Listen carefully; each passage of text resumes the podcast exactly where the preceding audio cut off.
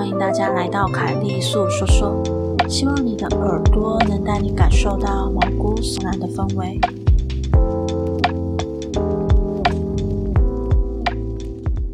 那么故事开始哦。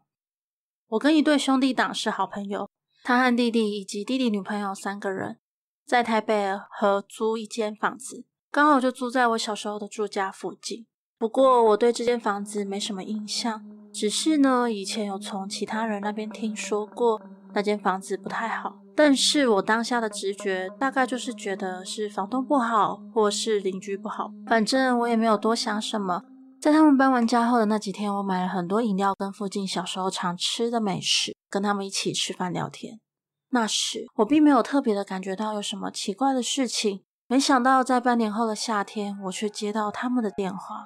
那一天休假睡到快晚上，我才起床，打开手机就发现有七到八通的未接来电。我回拨给他们的时候，电话那头传来了有点不太妙口气，他们问我能不能过去他们家一趟。一进他们家门，就看到他弟正抱着、安抚着他的女朋友，而他女朋友则是呈现一脸恍神又受到惊吓的模样，蜷缩在沙发上。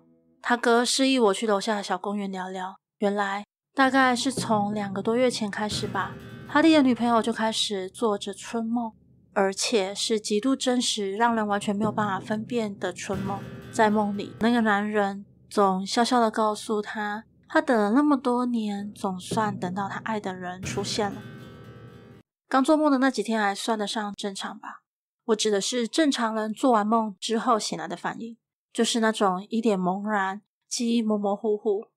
于是他弟的女朋友也没有多想。可是，一天又一天的过去了，每个晚上都在重复着相同的梦、相同的话，但是每次醒来之后，记忆也越来越清楚。每天晚上的对话跟过程也开始发生变化，最后就变成正在做梦的他身体也会发生真正的生理反应。相对的，他的气色跟精神状况也开始越来越糟。这件事情也开始超出他的认知，他也开始分不清楚到底是真实发生还是做梦而已。一直到了前几天晚上，他在梦里终于受不了了，也觉得这样是不对的。于是他选择了反抗，求他不要每晚都来骚扰自己。但他没想到的是，那个男人生气了。于是做梦的内容从春梦变成了无止境的噩梦，整个人的状况也突然急转直下。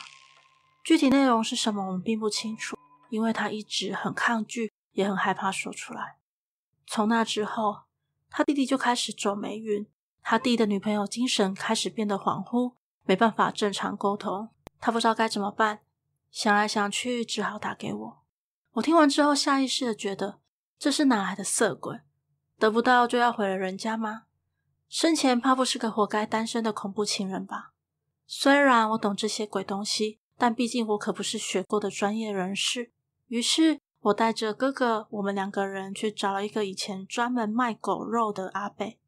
然后就直截了当的跟他借了当年他用来赚钱的工具，就是那把刀。阿贝因为念旧，所以还保留着，现在已经是一把没有什么用途的钝刀了。想拿来切个简单的东西都有问题。我知道卖狗肉是违法的，但三四十几年前社会没有抓那么严。哥哥一脸茫然的看着我，我很认真的回答他：“这是今天晚上给你弟妹保命的东西，现在时间太晚了。”只能先应急处理，等天亮。你不要太小看这把剁刀哦，这把剁刀沾染上的怨念跟恐惧，不比那些杀过人的凶器还凶。要不是没有常年使用的擀面棍，我才不想去借这让我反胃的鬼东西来用。木质的擀面棍啊，是因为专门用来处理五谷杂粮，而五谷杂粮是因为生长过程中会大量吸收太阳光，所以常年累积下来，擀面棍也会沾染太阳的正面能量。再加上呢，木质的擀面棍在成为擀面棍以前，也曾经是一棵常年吸收了大量太阳光的树，所以呢，只要不是太厉害、太凶狠的，基本上呢，都会有点畏惧这两种东西。这算是我外公教的无用冷知识之一吧。当天晚上，我嘱咐小两口今晚睡在一起，并把刀用红布包好后放在床头，然后我告诉哥哥。你今晚呢，就在房里陪他们，千万不能睡着。如果这样还能有什么动静或是状况在闹，就直接把刀的红布解开，拿起来威吓对方。如果对方不为所动，就直接用刀侧面的刀身往他们头上拍下去。等到了早上之后，再赶快带他们去宫庙请师傅处理。我交代完后就回家了，毕竟不是什么专业人士，继续待着也没有多大意义。一个多礼拜后的连休，我带着晚餐跟饮料过去找他们聚餐，看到他们还能互相嘴对方，就大概知道事情已经处理好了。原来那个男人是在这个房子里自尽的，原因想当然就是为情所困。只是没想到，那个男人真的是我当初脱口而出的那种活该单身的恐怖情人，爱而不得，又不敢真的动手毁掉对方，最后呢，直接以死相逼。结果就是别人爽爽的结婚生小孩，然后当了奶奶，安享天年，他却死得无名无姓，一文不值。为什么弟弟女友会碰上？只能说不意外，只要是没有结婚的女人，都有很大的几率会被缠上。这可是经过房东本人认证过的倒霉事。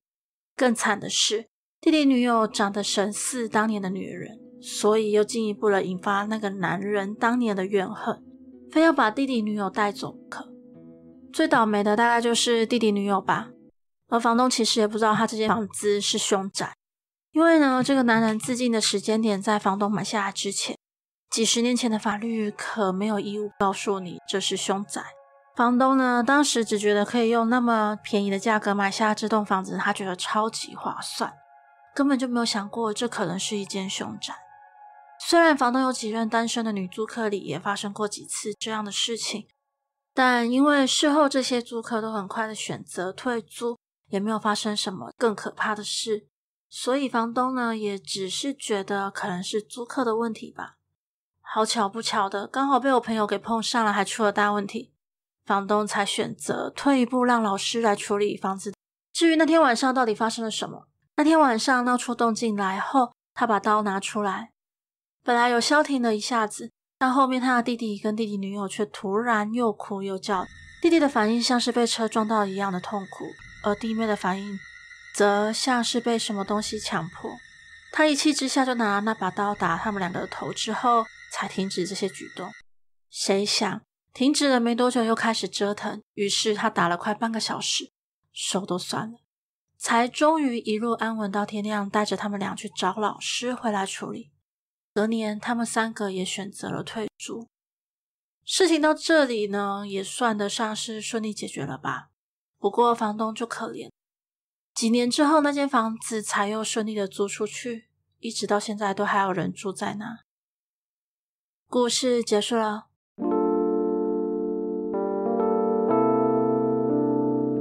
今天的节目就到这里喽，欢迎在 First Story 的留言区留言给我，也可以到 YouTube 或是 FB 粉专找我。